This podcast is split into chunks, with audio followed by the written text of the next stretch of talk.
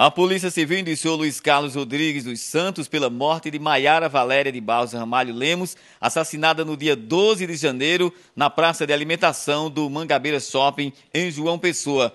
O acusado foi indiciado pelos crimes de homicídio, sequestro e tentativa de homicídio. O crime estaria relacionado a negativo por uma vaga de emprego no restaurante que era gerenciado por Maiara. Durante o depoimento, Luiz Carlos comunicou que havia deixado na parede de seu apartamento alguns dizeres mostrando o desespero que passava diante da situação econômica. A residência foi alvo de busca e apreensão. A Polícia Civil já dá o crime como elucidado. Da redação do portal Mais PB, Roberto Tagino.